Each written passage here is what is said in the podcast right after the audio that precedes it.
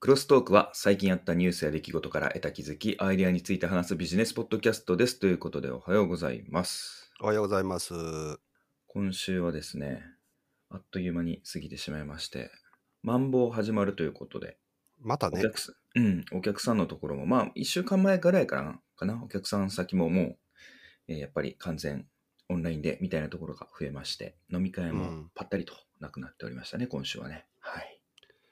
俺はもうあれですよ。駆け込みでバンバン飲む、あれね、飲み会行ったね。木金と飲んできまし たよ。木曜はうまい寿司食うて、昨日はうまいイカを食べました。おお、珍しいですね、イカがうまいっていうのはイね。カ、うん、大阪のにね、イカうまい店があってね、うん、結構大箱のね、居酒屋なんで、最う初ん、入った時は、こう絶対まずいやろなと思ったんですけど、確かによくあはる。うん。い。イカもう透明のやつですよ、透明のやつ。うえー、すごいですね。まかった。いかがわしいってわけではなかったんですね。うん、美味しかったですね。えーよネかっタたで行きましょうす。か。えーっはい。と、もうな新んでそ鮮んななうちに行きましょう。寒いやつばっかり言うのこんな冬寒だいかのらに。です。はい。あ、あ と昨日宮崎の方でね、すごい大きい地震あったみたいですよね。あ、ほんまっすかうん。夜中揺れあてまら、した全もん、然知大阪らなかも。った。あららららららうん。大変ですよ。もら。はう、い。結構でかい方みたいですよ、マグニチュードも。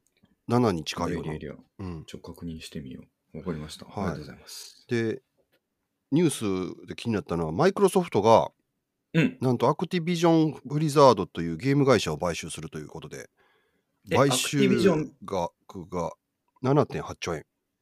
え、アクティビジョンとブリザード、両方買うんですか両方って合体してましたっけ合体してるんじゃないですか、これ。アクティビジョン・ブリザードってなってますもん。ブリザードって有名なハクスラゲームやるじゃないですか。アクティビジョンもコール・オブ・デューティーあるでしょですようね。ん。え、大型コンテンツ開始めんねんな。むっちゃ有名なコンテンツをたくさん持ってましてですね、そこうんうをんマイクロソフトが買収するということで、うん。うん。結構話題になってましたね。なるほどね。うん。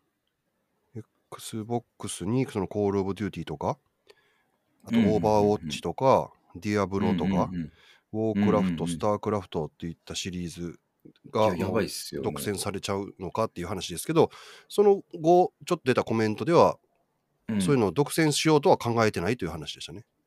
うーうん、ん。なので、なプるレほイスどテーションね。でもタイトルは以降も出るのかなと。ね、ディアブロなんて4がうん出るか何出へ年んか待た出まれすてよるかね。わかんないですけどね、そう世界的なね、そうですね。はあ、すごいですね。うん、なるほど。で、いくつかびそっくり。の、なぜマイクロソフトがこんなでかい買収をするのかみたいなの言ってましたけど、まあ、規模から考えたら7.8兆円も全然元が取れうんるうんうん。うだん。ろうっていう目測があるっていう考えてもおかしくないなっていう話うんうと、んうん。まあ、単純にプレイステーション、ソニーと競争をしてるというわけじゃなくて、やっぱりうそのんゲーうムとんいうところで、うん。どっちかというとマイクロソフトはビジネス寄りが多いから、一般ユーザー向けのコンテンツっていうのがあまり強くないって言ってたんですけど、うん。そこを強化するっていう意味があるのかなと。ああ、そうですね。うん、で、俺し知らなかったんですけ買っど、た方が早いですね。うマインん。クラフトってマイクロソフトなんですね。あ、そうなんですかうん、俺もえ、買収したんじゃなんないんでかすかみたいですよ。あのまあ、買収したのかどうかわかんないですけど、マイクロソフトが出してて、あれはマルチプラットフォームでやってるじゃないですか、完全に。ううん、ーん。それもね、ちょっとびっくりでした。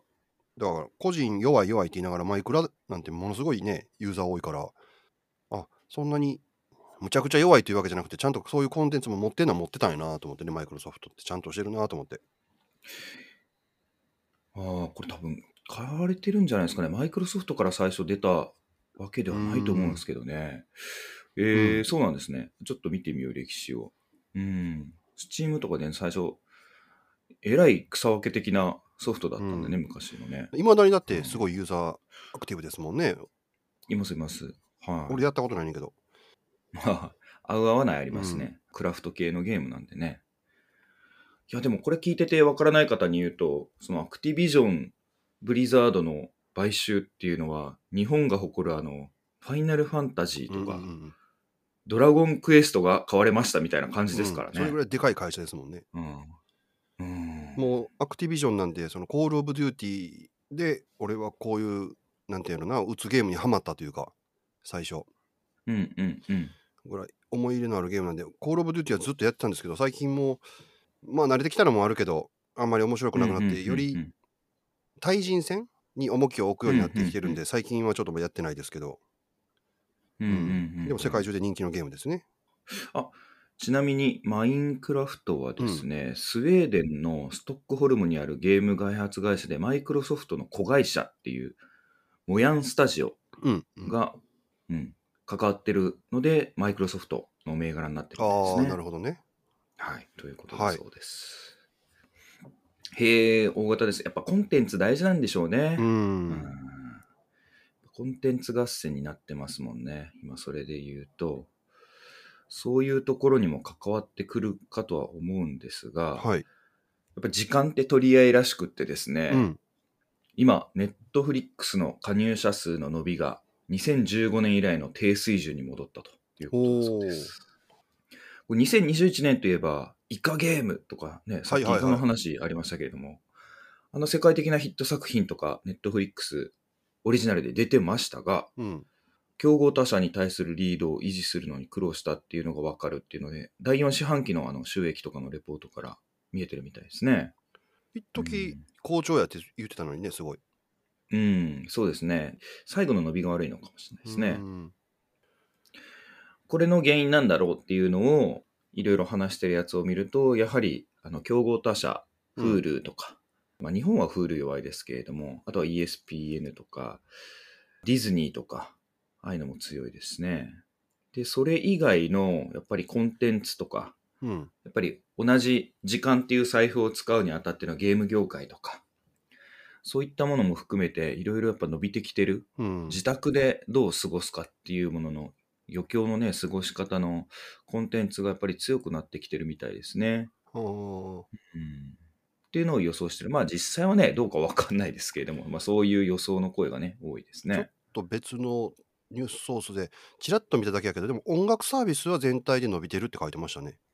うん、それながらができるからじゃないですか。うん、そうですよね。それがやっぱりうん大きな違いでしょうね。さっきの時間のあのシェアを取り合いっていうところでいくと。うん、そうですね。うん、有名な話で言うとあのアマゾンさんのねアマゾンプライムサービスっていうのは外に出かけに行かせないためにあれを安くでやってるっていうのがありますもん ね。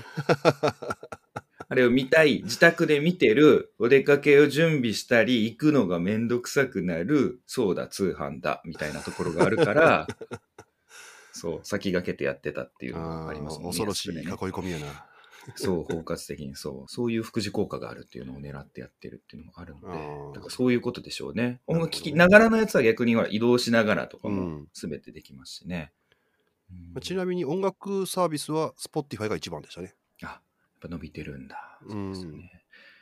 在宅になってから仕事中に音楽聴いててもね、何も言われなくなったっていうのもありますよね。ああ、そうですね。うん、昔なんか優先でね、事務所とかに流れてるやつ、まあ、自分が聞きたくないジャンルも含めて聞かされるじゃないですか。うん、そういうのが。がないですよね。うんエンジニアの方とかこう、イヤホンしてね、仕事されたりとかしてるところも多かったんですが、ご自宅になってそういうのはやっぱ伸びるでしょうね。うん。というのが、まあ、ちょっと今週気になったところの一つでございますね。あーそのシステムエンジニアのニュースがお出てまして、これも数学も関係あるんちゃうかなとはい。思ったんで、あれなんですけど、公正取引委員会がシステムエンジニアの取引実績調査をスタートしたらしいです。ほう、ということ買いですか叩きとか、下請け法上の問題があるところが多いということで、うんうんうんうん。アンケート取ってるみたいですよ。2月13日まで、ウェブアンケート。えーえーそこに、あの、あることないこと書いてあるどうです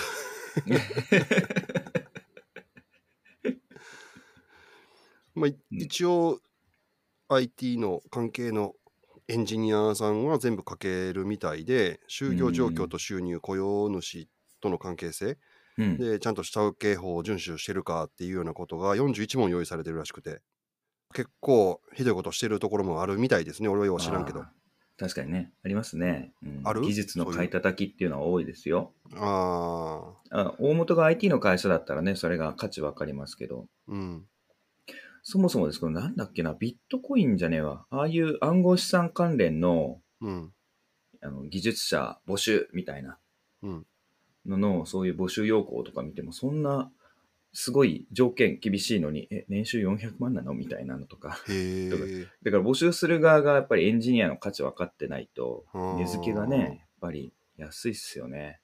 なるほどね。ツイッターとかでもよく荒れるじゃないですか。ツイッター上でよく出るのは、技術者って、IT では、あ IT っていうか、プログラマーではないですけれども、例えばイラストを描く人とか、うんああいう技術者、映像を作ったりっていうのが、うん。なんかタダでアイコン描いてくださいみたいなやつとか、どうなのとあかああいう問題と一緒でやっぱ、ね、値段が分かってないですよね。うんあ。、うん。価値が。これは、ちょっと待って、これだいぶ前か。話したもんね、トップがこういうことを分かってない人が多いと、うん。みずほ銀行みたいなことになるっていう話だも んね。みずほ銀行ね。はい。うん、そうですね。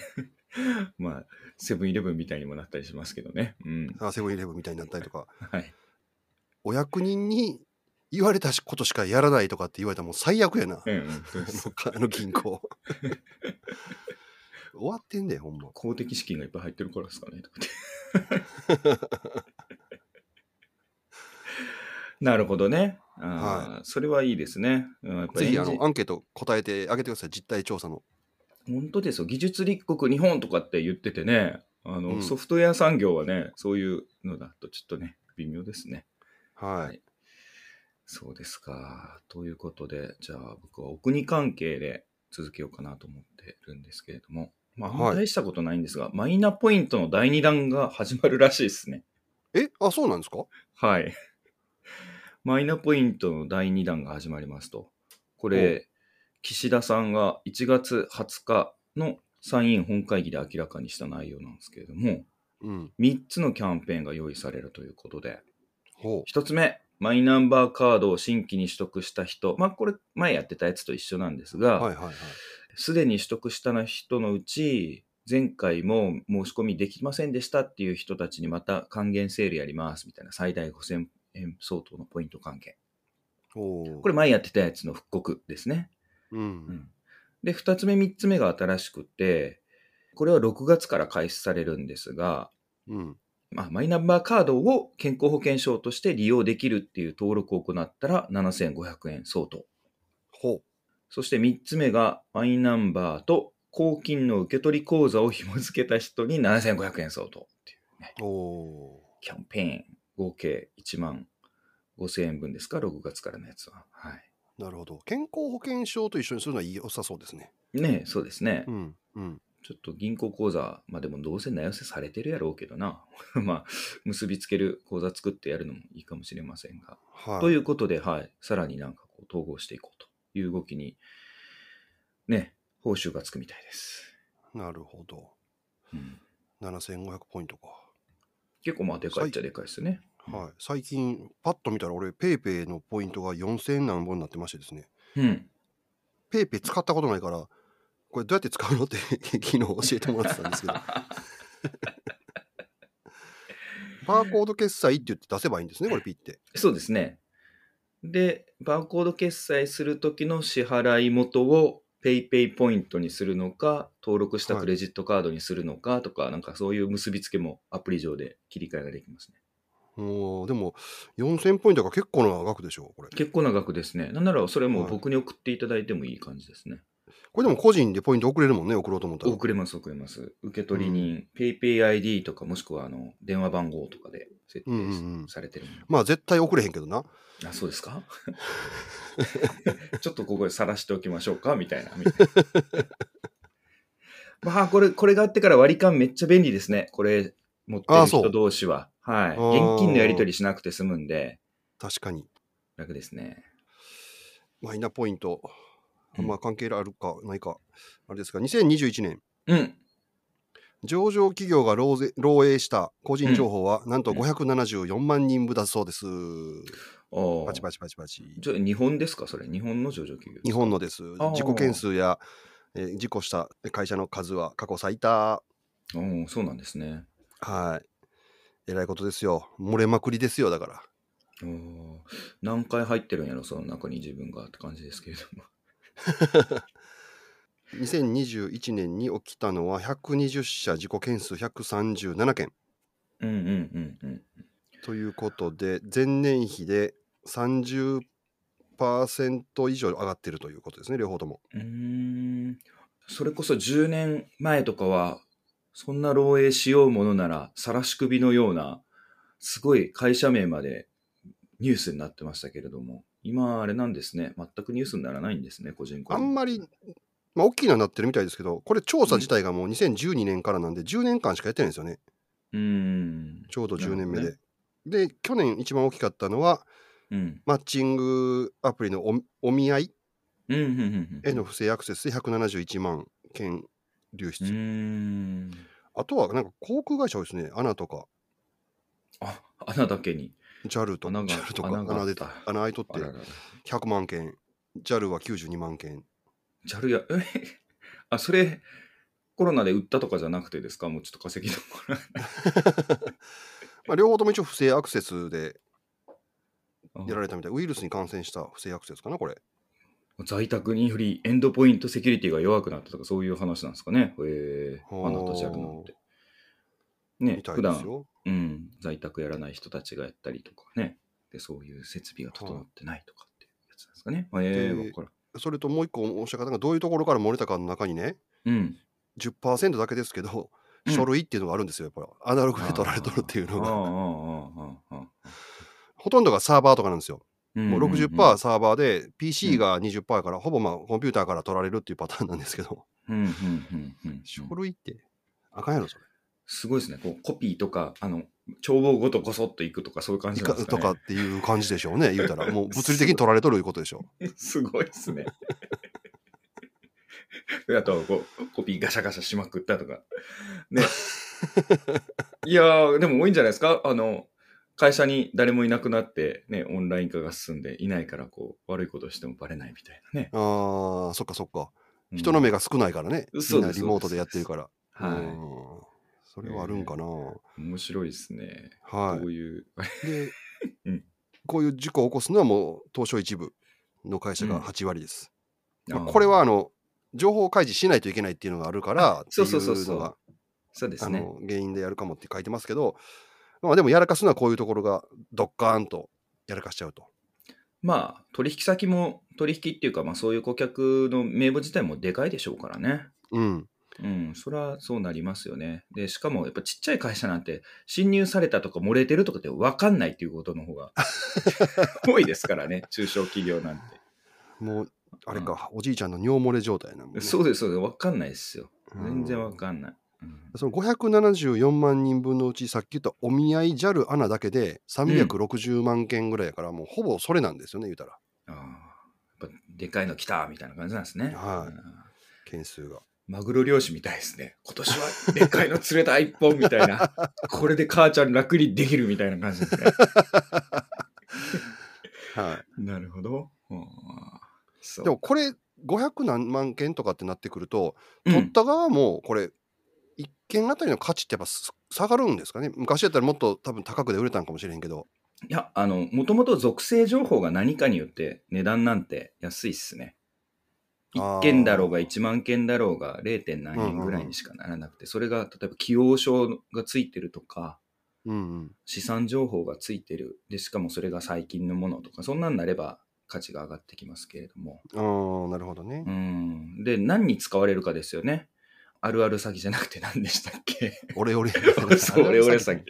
オレオレ詐欺のね、劇場型オレオレ詐欺じゃないですけど、ああいうのとか、で、地域性が結びついてて、訪問して行う詐欺とかもあるんですけれども、そういうのに結びつくかどうか。で、なおかつ、それ第1弾なんですよ、ベースなんですよ。で、うんそこで、プロファイリングっていうか、スクリーニングか、を行う作業の詐欺集団がいて、で、そこでスクリーニングやって、あ、ここれは老人で反応率も高いっていうのが、さらに絞られると、それもまた値段が高い名簿になるみたいですおね。ーそんな仕事したのはいなんかそうです。やけに詳しいそうなです。はい。 まあ、あとは反応したとか、でい一回かかった人たちとかもね、実は高いらしいですね。それは言うよね多重債務者とかもねそうそうそうそうそう。やっぱり一回ハマると、やっぱりハマる素質があるみたいな。うんそうなってくると値段が上がるみたいですけど、まあ、第一次でその抜いて、うぞうむぞうでって言ってもね、皆さんの名前とか電話番号にそんな価値はないですもんね。うんうんうんうん。わかんないもんね。はい。だからこれでいくと、先週お伝えしたはい。統計局の、うん。あれやりましたあ、登録したわ。そういえば進めないと。学校ですよね、学校。うん、学校。はい、まあ、俺、あの、1周目のやつは終わりましたけど、あ、やっとこうやっとこう。なんじゃこりゃって感じでしたね、まだ。あ Excel の VLOOK 関数の使い方と か。めっちゃ基本大事やん、それ。はおおい。子で、さんまあ、その、はい。面白かったのは eStat っていうそういう統計をまとめたサイトがちゃんとあるっていうことを俺全然知らなかったんそうでですあえ、本当ですかああ、まあうんそんなもんですよね。はいはい。うん、でそれから抜き出し方データの抜き出はいはいはいはいはいし方が分かるだけでもう結構なデータが分かったりはいす、るもんだなっていうのは面白かったですね。大事でうす、ん大事です。そういうのが大事ですね。うんそう。やっぱりね、今第2週もやってますよ。あう、ん私もやっとこう。統計のこれは大事かもしれないですね。うんうん、じゃあ、ちょっと全然話変わっちゃうんですけれども、NFT 関連、、はいいですか、はいあちなみに、あの、なんだっけ、以前、DEFI って書いてあったやつを、デフィデフィ、はいはいはい。 D、DFI っつってましたっけあ、デフィっつってましたっけあれ、DFI が正しい読み方っぽいですね。あ DeFi なの、はい。えーあのゲームとかで使われ東てる。南アジアとかに、はい、使われてる。で、あれは暗でその辺からめっちゃ抜かれてるってやつね。はい、イーサリアムからの派生で、うん、あの、その DeFi 自体は、ビットコインとかイーサリアムとかっていう、その単位ではないみたいですね。あー分散型の、その、アルゴリズムじゃねえわ。考え方ですね。分散型、あの、自分立。散型プラットフォームで書いてますそうですよね。。そうそうそうそう。だから考え方自身ですね。うんうんまあ、ただその名前を使った通貨とかもあるのかもしれないですけれども、ちょっとそこはうん私、詳しくございませんが。はい。で、NFT の話に戻るんですけれども、はい。 NFT はですね、新しい動きというか、まあそこに来るわなっていう動きが2つございまして、うん1つは NFT の価値を高めるために何をするかっていうと、NFT が使えるところを増やそうっていうのを各プラットフォームがやるっぽいですね。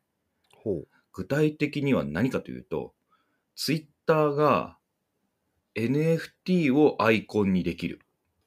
もう わからん。ほう。はい。ツイッターブルーっていう月額のサブスクリプションでアメリカでやって登ますね。録したう方んは NFT アートをツイッターのアイコンにできる。ああ、そういうことか。なるほど。はい。うんだから俺 NFT のアートこれ持ってるよみたいうんうなんうん。やつを今までそれを展示する展示場を作ったりとかっていうサービスとかもあったんですが、はこういう大手のね、サービスに、あ、このアイコンかわいい。まあ画像としてはね、 スクショとか全然できるんですけれども、あ、これの所有者なんだ、みたいな。うんうんうん正当な所有者なんだ、みたいなところが、できると。 うん。なるほど。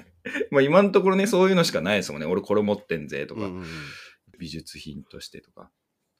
ということなんで、そういうのがね、できる。で、同じようにですね、Facebook も、あ Facebook じゃねえな、今、メタ社か。うんメタ社も Facebook とか Instagram で NFT の作成表示販売っていう一気通貫したサービスっていうのを開発して、うんえーこれをリリースするんじゃないかという積極的なへー NFT の利用活用っていうのを模索しているというのが出てきてますね。Instagram のリーダーさんのコメントとか、なんとかで出てきておりますので、まあ、今のところオープンシーとかっていうところが一番サードパーティーのプラットフォームとしてその NFT のやり取りとかは強いんですけれども、ここの力関係とかビジネスに対しても、まあ、乗り入れてくるっていうのもあると思うんですが、と同時にこれによってですね、やっぱり使えるところが増えるとやっぱ供給方っていうか、まあ、需要がね、増えるっていうのもあるんで、うん今供給ばっかりのサービスが多いんですが、結構一般的になるの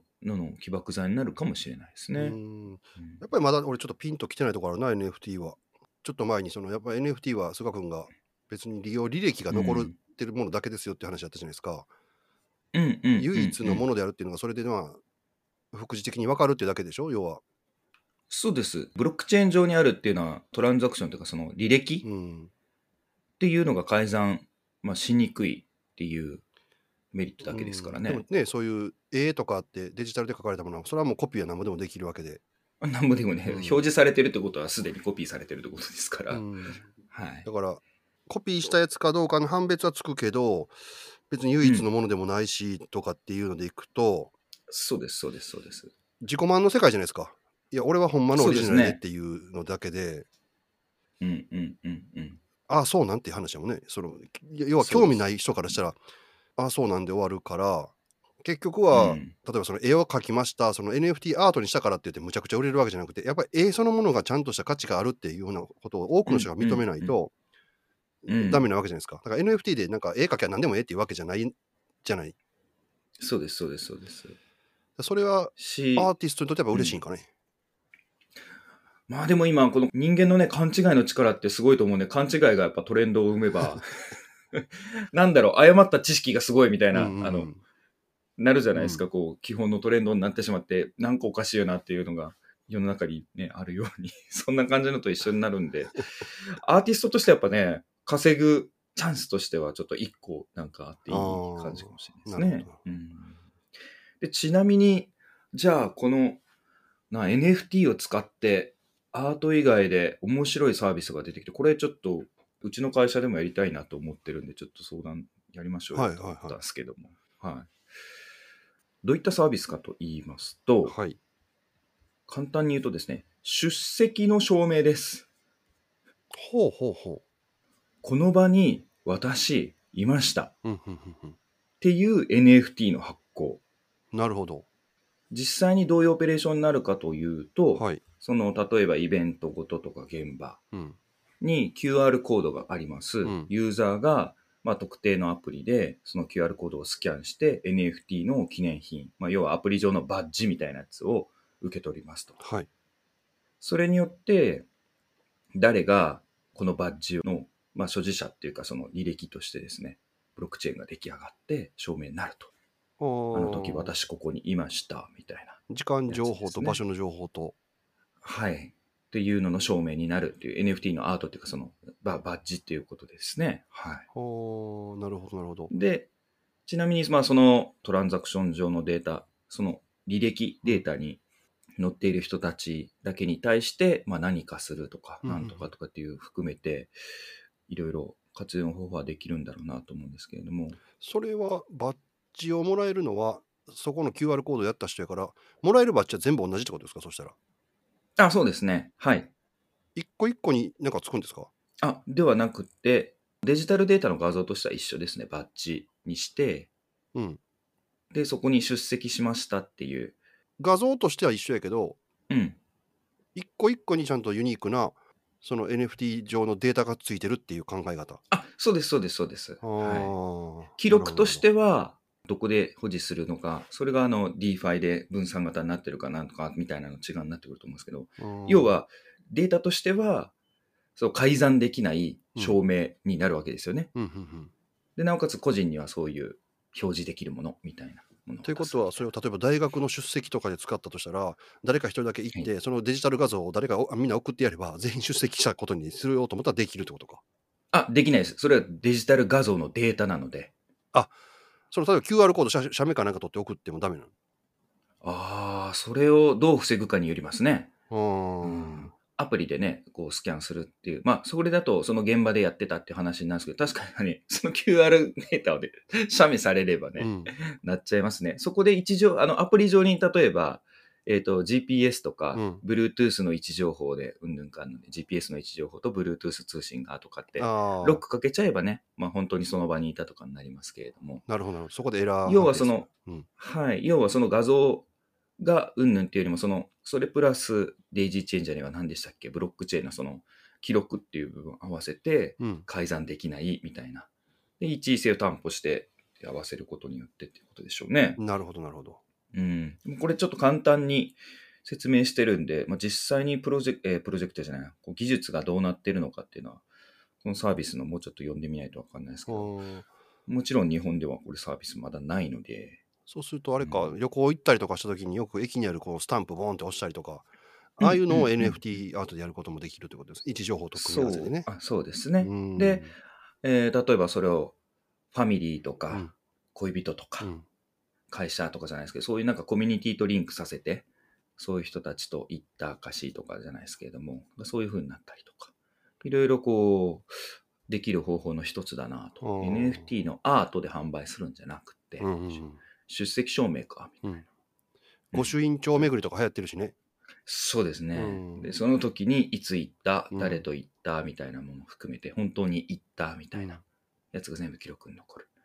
だから写真でこうやってみんな撮るのと一緒ですね。うんうんうんうんなるほど。ということでございます。これ面白そうじゃないですか。そうですね。うん、これちょっとニュースカットしてもらっても全然いいですよ。 いやー私はまあ最後のネタなんですけどほい買っては見たもののあんまり役に立ってないエアタグ、うん毎回毎回ね っ財布持ち歩かねえって言ってるしね。ていうかまあバックパックと自転車につけてるんですけどうん。もうね離れるたんびにビービービービー通知が来るだけで全く役に立ってないんですよ別にねセキュリティあるあるですね。あの、逆に邪魔。はいうん。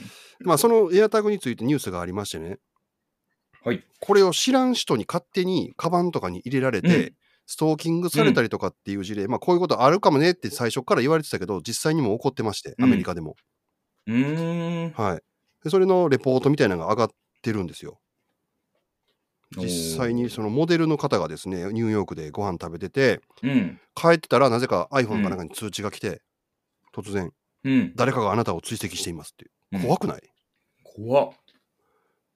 です見ごいるっとすね。知らんエアタグがカバンの中に入れられてたと。あ、こっちはコートやったかなコートのかポケットかなんかに入れられてたかな、うん、うんうんうん。違う例ではですね、なんと車の助手席側のうん。ホイールのところの下にエアタグが取り付けられてたって言うんですよ。もうそれはもう完全にあれや。あの、映画とかであるやつですね。この内側にそうペタそうッて。追跡装置。はい。すごい。でしょやばい。賢い。むっちゃ怖いなと思って、これ。女の人やったら。これ、ね、探偵とかも使ってそうですね。うん、ただね、うん。一応 iPhone にはうん。知らんエアタグがずっとひっついてきたら、うん通知する機能やっぱあるんですって、こういうのをさす検が出して iPhone。さすが Apple。はい。だから、通知がそうやって来るようにうん。なってるので、うん。これ、アンドロイドやったらどうなんかなと思って。いやわかんないですね。うん。エアタグは多分アンドロイドでも使えたと思うんですけど、ああそれがずっと来てて、アンドロイドだったら通知来ないって言ったら、アンドロイド使ってる人やったら、エアタグでストーカーに追われるということがあるな。怖いなと思ってう。ん恐ろしいですね。はい。いやで、あ、アンドロイドの人は、うん。アプリがあるみたいですわ。トラッカーデテクトっていう。なるほどね。逆にずっと、あなたの知らない信号、Bluetooth 周りにこんだけ信号出てるけど、これ大丈夫なやつみたいな感じってことですね。みみたいな感じですわ。アップルの iPhone だとじ。うん。シリアル番号も見つけることができるので、最悪犯罪にもし使われたようなことがあったら、そのシリアル番号のエアタグは誰が買ったかって多分アップルに問い合わせたら追跡ができると思うので、逆引きできるんですね。はい。だからそこは対策はできてるみたいですけど、うん。見知らぬエアタグを見つけたら要注意とうんいうことですね、これ。はい。怖い話でした。すごいですね。うん、そのあの、彼氏とかの追跡にも使えるんですね。使えるでしょう。奥さんうとん入れられへんように気ぃつけなあかんで、本当ですわ。ね えディテクトしよう、ディテクト。そこのディテクトにしないと、ね。 何の話をしとんねんか、本当。いやいや、もうさ、わ悪さばっかりするからへんが。やっぱね、道具の使い方って大事ですね。そういう、はいやっぱ同じ技術でもどう使うかで本当違うんで。う。うんん。もうすぐ悪い。い使い方考えてまうもん、俺。本当ですよね、詐欺とかね。そんなんばっかりよ、はい本当。恐ろしはいい、話そや。んな、そんな高橋さんがやっております。本日はいもここまでということ で。あ、いや、違うね。違うあるね。ん今す日か一個、一個ね、じゃあ忘れてた。何があるんですかすごい商品教えてもらったんですよ。ほ昨日。う。出た高橋テレビショッピング。はい、どうぞ。トイレットペーパーなんですけど、ほ5倍に圧縮したトイレットペーパーあるの知ってるう。5倍に圧縮どういうことですか、 はい。 ?5 分の1に圧縮じゃなくて5倍に圧縮どういうことですかあ、5倍。違5分の1にちっちゃくなってるってことですよね。うんですよ。同じ大きさなんですけど、うん。トイレ、5倍巻きのトイレットペーパーいうのがあるんですよ。なるほど。5倍長いやつが同じサイズになってるってことですかそうなんですよ。そんなんですよ。超超ロングっていうので、しかもそれ芯がなくてですね。芯がない。はい。ななので、一回トイレでうん。トイレットペーパー変えるじゃないですか。なくなったっつって。うん。そしたら、うん。もう、どんだけやねんっていうぐらい変えなくていいっていう。うーん。本当だ。長く使える5倍巻きっていうのがある。で、これ、あの、シングルとダブルあるらしいんですけど、うん。ダブルはちょっとね、なんか、ゴワゴワして使いにくいらしいんですよ。圧縮されてるから。うーん。なので、うシングルを使うのがおすすめということで、ーん。知ってましたこれ。だからもう1知ら個のない。ロールがすごい。 4個分とかってことでしょお値段は据え置き。ほぼ変わんないですそね。んな高くないですよ。 5倍にはなってないですね。うんはい。この5倍巻きが4つ入ったやつで578円ですね。あ、安いっすね、じゃあね。2倍ぐらいですね、普通のやつのも。でも、入ってある。る量は えらい長いから。うん。小スすごいペーですスになるからいいっすね。はい、そうなんです、そうなんですう。ん。すこごんい。なんなあんねやと思って。知らんかったわ俺。るほどね。これお店とかもいいと思うんですよ。うんうんずっと買いに行かんでええし、もちろん置いとくスペースも少ななるし。うんうん。うん。そうですね。交換のコストやっぱかかりますからね。はい。へえ。で、これを何でしてもうお使いですかあ、頼んだんですけど、まだ来ないですけど、もう、今日来るかな。 やばいですね。上半期のちょっとベストを決めるのが楽しみになってきましたね。早速ね。トイレットペーパーすごかった。 我々のおトイレのね、ライフスタイルを変える、ライフスタイル革命が起きてますね。あったの昔、ライフスタイル革命っていう本。うんはいこれをちょっとぜひ使って、来週ぐらいには感想を言えるかな。